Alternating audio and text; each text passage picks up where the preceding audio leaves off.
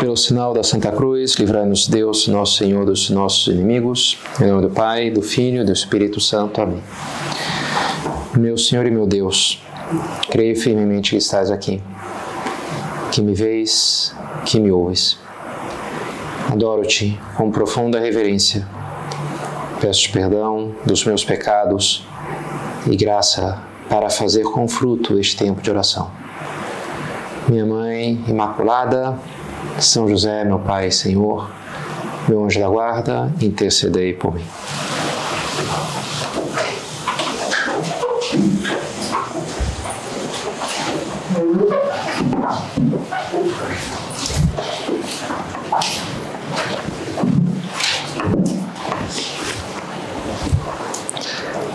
Aprendei de mim, que sou manso e humilde de coração, e encontrarei descanso para as vossas almas. Semana passada, escutei a gravação de uma sessão de terapia de casal. Um curso de escutei de terapia cognitivo comportamental e foi uma experiência interessante. Para já, para ver que pode ser uma coisa meio complicada, porque começou ali o psicólogo, então estabelecendo regras, o que, que pode, o que, que não pode, como é que a gente vai fazer, estamos aqui né, para ajudar vocês. Vocês querem também estabelecer alguma regra, então pergunta ali. E a, a mulher fala: olha, uma coisa que a gente poderia fazer é não resgatar, pegar coisas muito antigas e ficar e na hora o marido já saltou. Falou, por quê? Tá dizendo que por acaso eu faço isso? já gerou uma tensão ali, já ih, o negócio aqui vai longe, né, a tensão. Mas o psicólogo ele leva bem a coisa, e então agora eu vou fazer assim, então ele consegue acalmar ali um pouco os ânimos. Então cada um quer o que fale, o que, que lhe encantou quando vocês começaram a se relacionar, o que, que você, o que, que te agradava. Não, poxa, é um cara super bonitão, e ele era muito engraçado, e a gente sempre. Então cada um, não, vai resgatando um pouco, né, do carinho, do amor, do e aí pega um ponto de conflito, agora tenta falar assim, objetivamente, sem nenhuma emoção, o que, que como é que a coisa aconteceu, agora você vai falar as emoções, o que, que você gostaria que o outro fizesse, então mais ou menos consegue que eles se entendam. E está claro que o objetivo não é agora ficar revisitando todos os episódios conflitivos no passado e resolver um por um, quem que tem razão, quem que não tem razão, típica perda de tempo, né? Mas armá-los com algumas ferramentas, algumas habilidades para que em futuros conflitos eles tenham mais capacidade de resolver aquilo sem violência verbal, sem gritaria, sem que era o que tipicamente estava acontecendo. Né? Isso me parece algo muito cristão, esse desejo de saber entender-se com as pessoas, saber lidar com os efeitos alheios. Se a gente tivesse que dar um nome, uma virtude para essa habilidade, eu diria que é a virtude da longanimidade. Longanimidade. Uma virtude pouco, sei, né? Em alta, um pouco conhecida, um pouco famosa, né? Longanimidade. Em geral, peço nos começos da direção espiritual que as pessoas me tragam três principais qualidades, três principais defeitos. Acho que nunca uma pessoa me falou, padre, eu sou uma pessoa longânime. uma qualidade minha é que eu sou longânime né? Nunca ouvi falar isso, né? Magnânime, talvez até alguma vez, né? Mas longânime não, né? É um negócio assim, nem, nem sabe o que, que é, né? E, no entanto, é um dos frutos do Espírito Santo. São Paulo enumera quando ele está falando das obras da carne e ele lista é, que são brigas, ciúmes, ódio, ambições, discórdias, partidos. E aí ele fala: contra isso estão os frutos do Espírito Santo: caridade, alegria, paz, longanimidade, afabilidade, bondade, fidelidade, brandura, temperança, os frutos. Né? Fruto é aquela coisa que leva um tempo para se formar, mas depois é, é, doce, é gostoso. Fruto do Espírito Santo é isso, né? A do Espírito Santo nossa alma vai produzindo aquele efeito muito saboroso. São esses frutos do Espírito Santo. A longanimidade é um deles.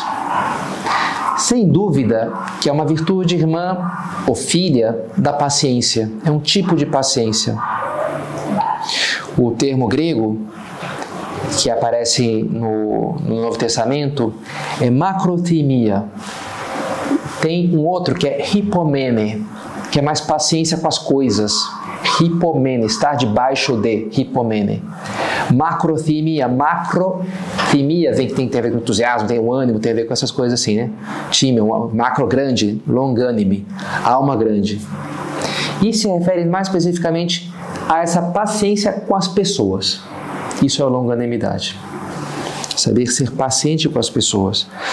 Não ser irascível, pavio curto, que qualquer coisinha explode, briga, essa pessoa que gera tensão, onde ela chega, o ambiente fica meio, as pessoas ficam meio assim, né? E tem que tomar cuidado com o que a gente fala, porque já chegou tá fulaninha aqui, qualquer coisinha explode, né? Pavio curto. Não, longânime, tá tranquilo, e relaxa, que né? pessoa super zen, assim, né? Super tranquila, super de boas, né? E é isso que nosso Senhor nos pede. É o que ele faz, né? Prenei de mim que sou manso e humilde de coração. É o que faz os primeiros cristãos, lhes recomenda São Paulo. Abençoai os que vos perseguem, abençoai-os, não os preguejeis. Vivei em boa harmonia uns com os outros, não pagueis a ninguém o mal com o mal. Aplicai-vos a fazer, aplicai-vos a fazer o bem diante de todos os homens. Se for possível, quanto depender de vós, vivei em paz com todos os homens. E ele aborda o caso concreto, se alguém te ferir, se alguém te atacar, o que, que tem que fazer? Ele diz: Não os vingueis uns dos outros. Se o teu inimigo tiver fome, dá-lhe de comer, se tiver sede, dá-lhe de beber. Não te deixes vencer pelo mal, mas triunfa do mal com o bem.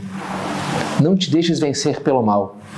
Ou seja, se alguém me maltratou e eu me vingo, eu maltrato também, eu estou sendo vencido pelo mal. Eu não posso deixar que isso aconteça. Triunfa sobre o mal com o bem. E isso é essa paciência e com as outras pessoas a longanimidade. Saber lidar com, com defeitos, erros, tropeços. Faz duas semanas eu dei uma meditação com o título Como aproveitar, como lidar com os efeitos alheios. Agora, se eu desse ela outra vez, eu reformaria o título eu colocaria como aproveitar os efeitos alheios, porque eu falei mais sobre o que, que a gente pode tirar dos efeitos alheios. Entender os nossos próprios defeitos, crescer em generosidade, foi mais por aí. Não falei tanto como lidar, que é o que eu pretendo abordar hoje. Como lidar com os efeitos. Uma coisa é o que eu posso tirar daquilo, outra coisa é como gerenciar na prática a coisa acontecendo. Isso é lidar com o problema. Isso é longanimidade. Independente do que eu vou tirar ou não de proveito pessoal daquela situação. Longanimidade. E para isso, pensei em quatro habilidades que a gente pode se aplicar, desenvolver, melhorar. Abertura, autocontrole, suavidade e visão sobrenatural. Esses quatro pontos. Primeiro, essa abertura ou flexibilidade.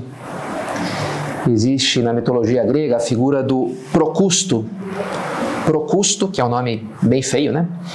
E a sua cama.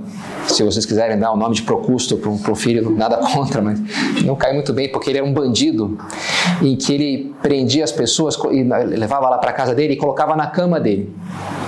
E a pessoa tinha que ser do tamanho da cama dele. Se ela fosse maior do que a cama dele, ele cortava ou a cabeça ou os pés. Se a pessoa fosse menor, então ele esticava a terra, romper ali os músculos, né? Então matava a pessoa, porque tinha que ser daquele tamanho da, da cama de Procusto. Então ele é um símbolo disso, dessa falta de, de querer encaixar os outros sempre nos meus quadradinhos, nos meus esquemas. Se está fora, não presta. Então eu descarto, rotulo. Se a pessoa aqui não dá, porque afinal de contas ela gosta desse tipo de música, ou ela tem não sei que influência, ou ela é de tal linha política, não sei, né? Pessoa fora, porque não está encaixada na meu, meu pacote. Assim, hoje em dia tem muito essa coisa, né? Polarização, então já assim, não pensa como eu, então eu odeio, então tá fora, então zero diálogo, zero. Tem que ter abertura, né? Hoje se fala de tolerância e é importante saber conviver.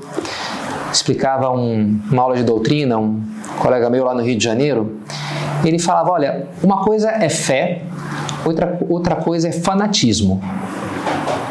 O que, que é o fanático? Ter fé é acreditar, todo mundo acredita em alguma coisa. Então a gente pode ter uma fé muito viva, sobretudo na nossa religião, que é o que mais importa, né? Aí é a fé.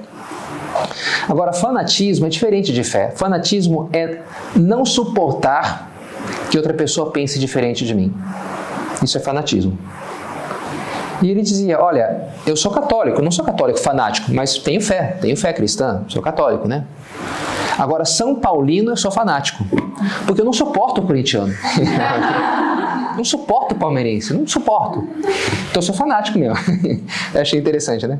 Como ele admitia o seu fanatismo, enfim, num campo que também, não sei se é o mais importante, né? Enfim, ainda que, sem dúvida, que convivia com as pessoas e fazia daquilo mais uma brincadeira do que propriamente uma confissão categórica do seu pecado, né? Então, saber conviver com, suportar, a pessoa pensa diferente. Ainda que eu confesso que a palavra, o conceito de tolerância me parece pouco, me sabe a pouco. Para um cristão, é pouca coisa só tolerar, parece uma coisa assim, quase de orgulho, né? Eu, em espanhol eles têm essa coisa, é, te perdono la vida. Um pouco, eu, eu perdoo a tua vida, eu perdoo o fato de você existir. É um negócio assim de quando você quer desprezar alguém, ok, eu te perdoo o fato de você existir, né? Você existe já é um negócio, mas tudo bem, eu perdoo, eu perdoo.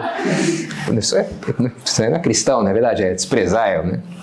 Então, lógico, nosso Senhor nos pede para mais do que tolerar, nos pede para amar as pessoas à nossa volta, né? E para isso, sim, precisamos muitas vezes passar por cima de diferenças, de obstáculos, de erros, de defeitos. Todos temos, né?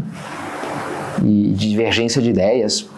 As pessoas boas são as que sabem fazer isso com facilidade. Essa pessoa não tem nada a ver comigo, temos de, de cultura, de, de origem, de, mas sei, mesmo assim eu gosto dela, de muitas coisas que ela tem, não concordo com várias outras, mas ela tem muitas coisas muito boas, umas qualidades impressionantes. Isso é uma pessoa boa. Sabe ver a bondade nas outras pessoas, não para no primeiro obstáculo. Ah, não, é, fulana é de tal cidade, quem é de tal cidade não dá, porque afinal de contas. Não, Flexibilidade, abertura, um primeiro. Essa é a visão de um, de um bom pai, de uma boa mãe, a visão de Deus, essa visão aberta, misericordiosa. Agora é verdade que quando o outro está me ofendendo, nem sempre isso vai ser assim tão fácil, não é verdade? Você me fechou ali na rua, me, é, me vem aquela, né? Muitas vezes, então, a gente passa para a segunda atitude, que é a importância de ter esse autodomínio, esse autocontrole, esse segurar-se, para muitas vezes não fazer nada. Essa luta por ser menos reativos, menos impulsivos, não ser alguém tão movido desde fora, mas desde dentro. Eu decido o que eu sou, eu decido o que eu faço, não são as circunstâncias. Não é o defeito alheio que vai fazer com que eu, eu passe hoje o dia mal-humorado só porque, não sei, o fulano de tal lá me distratou. E... Esse é o problema dele, eu não quero ficar assim, né? Então eu tenho esse autodomínio, tenho esse senhorio próprio.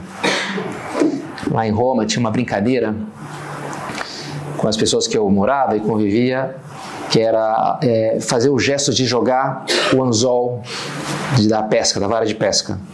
Então, típico, tinha um padre né, no meu grupo lá em Cava onde eu morava, que ele era fanático da, da Ferrari, adorava a Fórmula 1.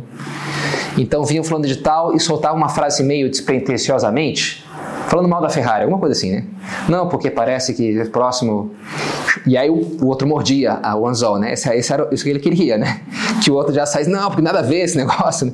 E aí ele, a brincadeira era fazer assim, recolher, né? Joguei o anzol, agora estou recolhendo, peguei o meu peixe aqui, né? Caiu direitinho na minha armadilha, né? E era brincar, porque, enfim, sobretudo os espanhóis são muito reativos, impulsivos, irascíveis, já sai, né?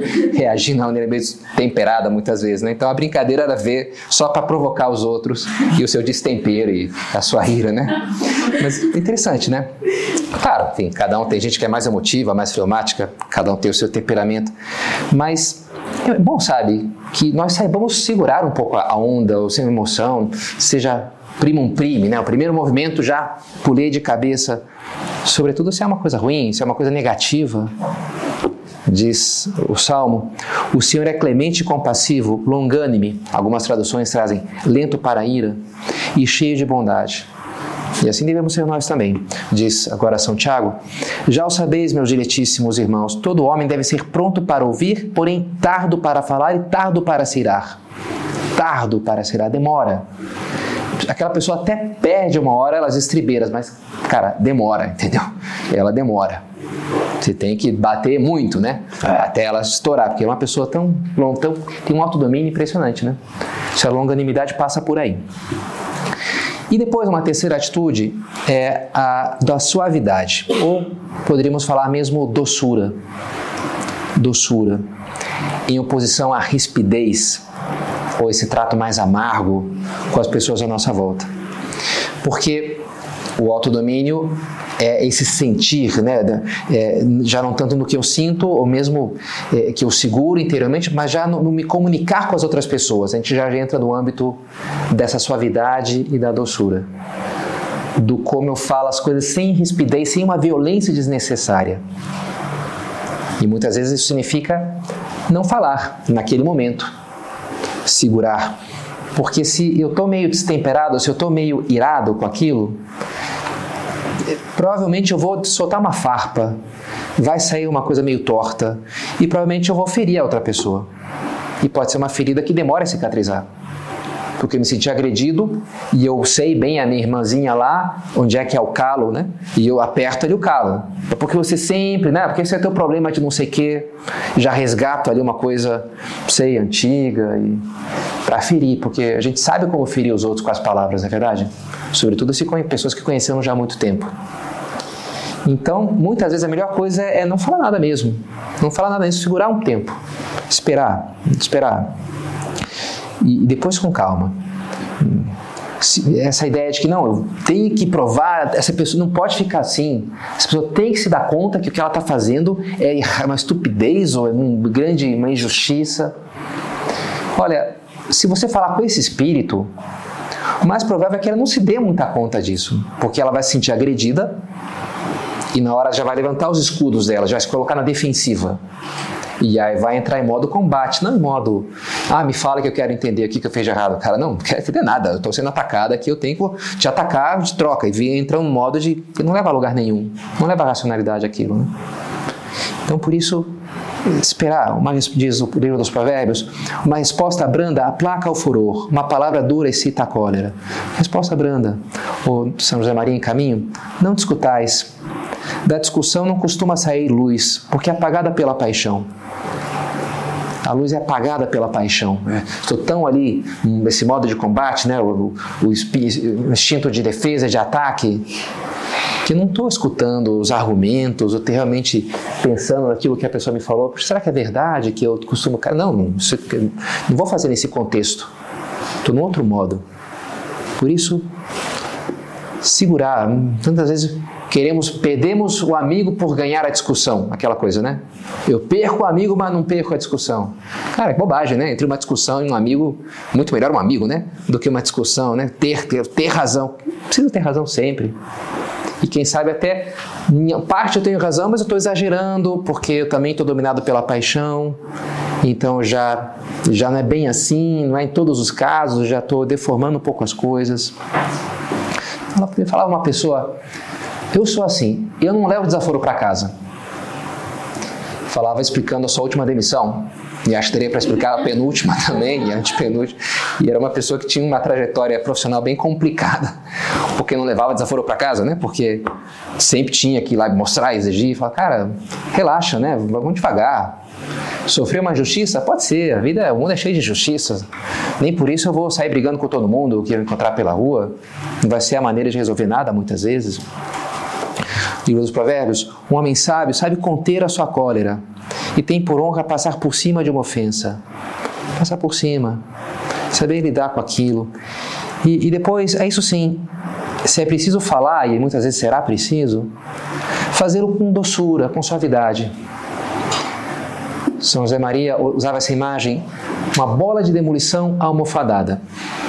Uma imagem muito gráfica, né? Uma bola de demolição, que é um negócio violento, sei lá quantas toneladas deve pesar uma bola de demolição, né? E aquilo batendo contra um. derruba lá um prédio, né? Uma coisa muito violenta, né? Agora, tenta fazer aquilo com almofadas. Ou seja, você vai dizer um conteúdo para a pessoa, você vai, sei lá, dizer, olha, para tua amiga que você acha melhor terminar um namoro. Um exemplo assim, super duro dizer isso para alguém, né? Tá apaixonadinha lá para um cara que é um cafajeste total, né? E eu vou ter que abrir os, tentar abrir os olhos dela, isso é bem complicado muitas vezes, né?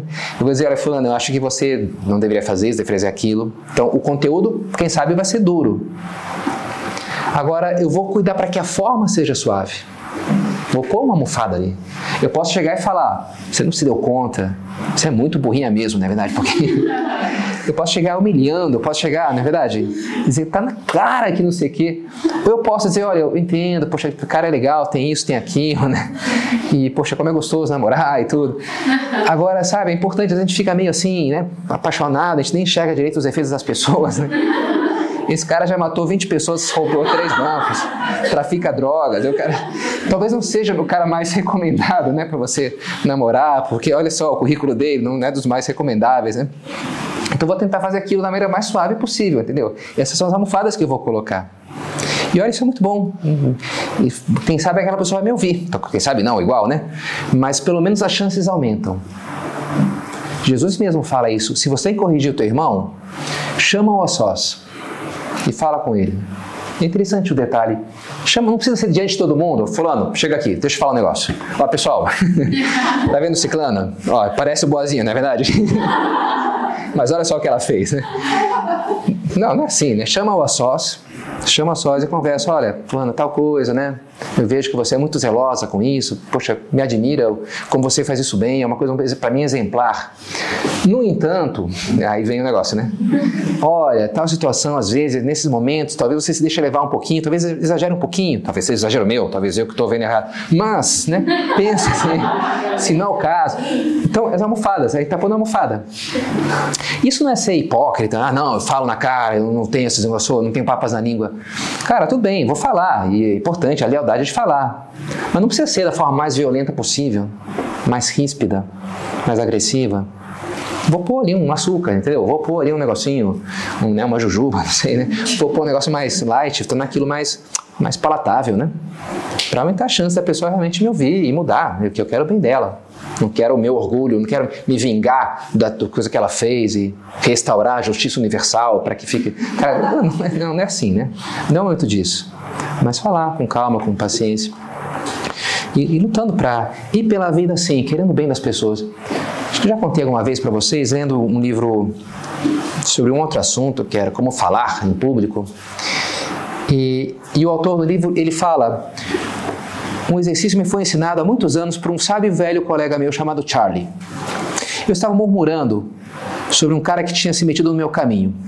Ah, esse cara não dá, eu fiz, o cara foi lá, eu fui, queria fazer isso, ele fez outra coisa. Ah, que cara insuportável. Estava reclamando de alguém, né?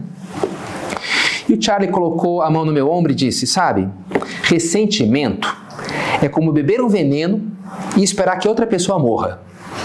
Isso é ressentimento, né? Se você for pela vida silenciosamente culpando, julgando, condenando os outros, cara, as tuas entranhas vão acabar uma catástrofe, um desastre, né? Toma mais um aqui, mais um veneno, mais outro. Falando de tal, aquele motorista do ônibus, mais um veneno, mais... porque ele não parou, porque, né, meu chefe, vai o dia inteiro, né? Cara, tu vai terminar, um negócio aqui vai estar complicado, né? Tanto veneno que você tomou. E tem úlcera, né? Tem gente que tem problemas sérios, literalmente, por isso, né? Por essa coisa da ira com, com o mundo, com todo mundo, né? Vai a coisa vai acabar mal. Por que você não tenta, ao invés de dizer bless you para todo mundo que, que encontrar? Te abençoe, bless you. E por quê? Porque o inglês, quando é, é comum, quando alguém espirra, a gente fala saúde, enfim, eu nem sempre falo, né? Mas o costume é dizer saúde. Lá o costume em, em inglês é dizer bless you, tipo, vem de God bless you, que Deus te abençoe. Que Deus te abençoe. Que Deus te dê saúde, mais ou menos isso, né? O cara espirrou, que Deus, que Deus te abençoe. Bless you. E, e acabou pe perdendo um pouco o, o God, saiu da, da, história, né? Deus, ficou só bless you. Já, mas se subentende que é Deus, que é quem abençoa é Deus, né? Que Deus te. Bless you. E ele sugere então, por que em vez de ir reclamando, pô, fulano fez isso, interiormente fala, bless you. Nem exteriormente, mas interiormente. Deseja que Deus abençoe aquela pessoa. Bless you.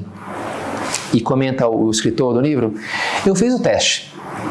E os resultados foram surpreendentes. Desejar conscientemente o bem para as pessoas na minha cabeça mudou a minha postura, minha conduta e minha experiência da vida. Ao invés de, de ir por aí resmungando, cheio de emoções negativas, eu me sentia mais alto, mais leve e mais feliz. Era como caminhar flutuando, ao invés de evitar olhar nos olhos das pessoas porque eu estava pensando algo negativo delas e temia que elas o percebessem, eu me alegrava de cruzar olhares e muitas vezes sorrisos mútuos começaram a aparecer. Achei muito sugestiva essa parte final. Se eu estou pensando mal de alguém, eu até evito olhar, porque inconscientemente, talvez, eu imagine que se a pessoa olha nos meus olhos, ela vai perceber, e eu não quero, que, eu estou fazendo a caveira dela aqui dentro, né? Então me dá. Não, não quero gerar esse problema. Agora, quando eu estou pensando bem, estou rezando pela pessoa, estou pedindo a bênção de Deus para ela, acontecia isso. Ficava feliz, trocava, sorri, brotava um sorriso. Achei, achei muito real isso daí, muito verdadeiro, né? Isso acontece, né? Eu estou olhando para a pessoa com carinho. Então, a gente cruza os olhares, não tem nada para esconder. Não, eu estou sentindo carinho, estou querendo bem dela. Coisa bonita, né? Ir desejando bem para as pessoas. Não desejando mal, não. É um belo testemunho para a gente e muito prático, né? muito imitável. Um anti-exemplo, pelo contrário. Um rapaz que, que eu atendia lá em Porto Alegre foi fazer um curso lá em Roma de latim e grego. E é uma escola famosa que vem rapazes do mundo inteiro, ficam lá, só pode falar latim e grego, convivendo naquele lugar lá onde eles passam. Né? E me falava esse rapaz, que hoje é um grande especialista em latim, que um problema era a falta de algum tipo de vocabulário, em concreto de palavrões. Porque ele dizia, padre, porque é muito importante quando você convive com rapazes de 17 anos, os palavrões são muito importantes. Os xingamentos são muito importantes. Você chega lá, o cara pegou tua pasta de dente e colocou no teu travesseiro e derramou não sei o quê, né? E, e tem, que, você tem que xingar o cara, você tem que precisar de alguma palavra mais forte, né? E a gente não tinha. O máximo que a gente tinha era aqui, em grego que você seja flagelado, era o máximo que a gente tinha, né?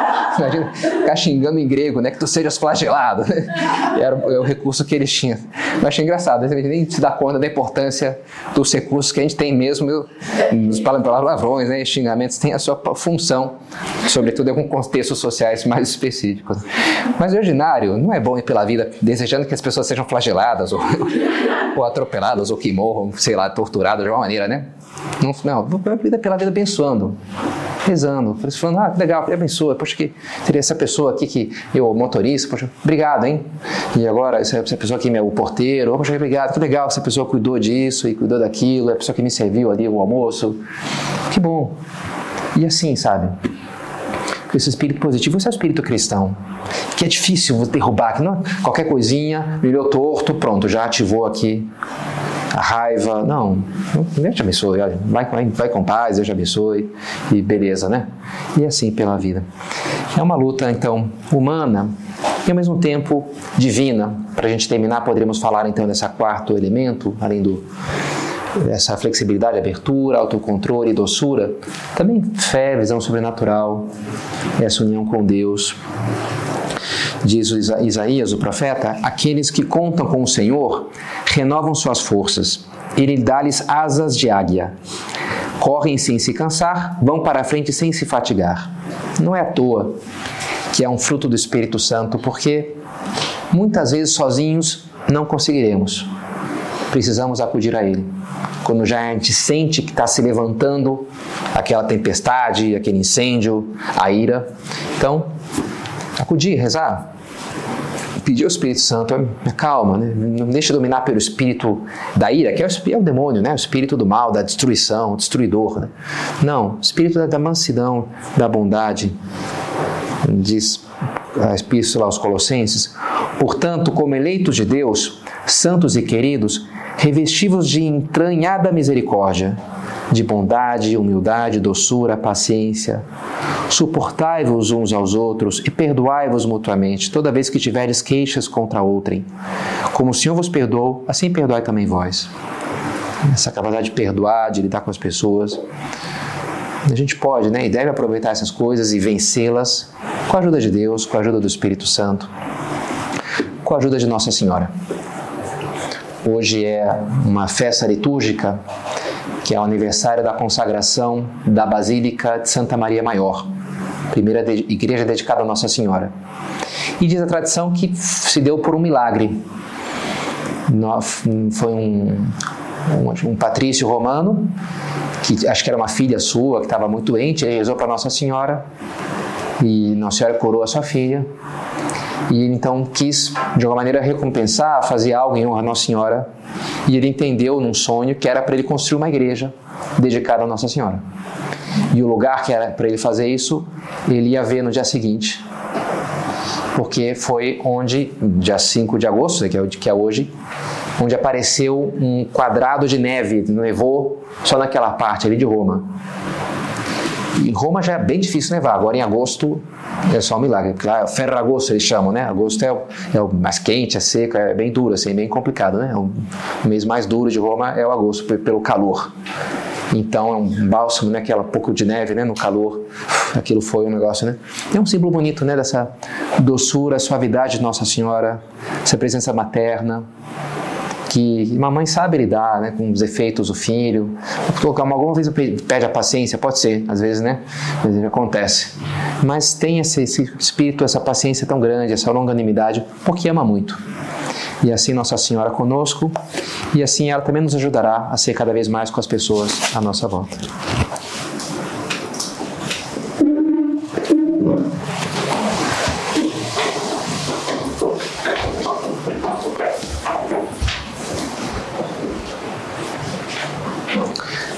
Dou-te graças, meu Deus, pelos bons propósitos, afetos e inspirações que me comunicaste nessa meditação. Peço-te ajuda para os pôr em prática. Minha Mãe Imaculada, São José, meu Pai Senhor, meu anjo da guarda, intercedei por mim.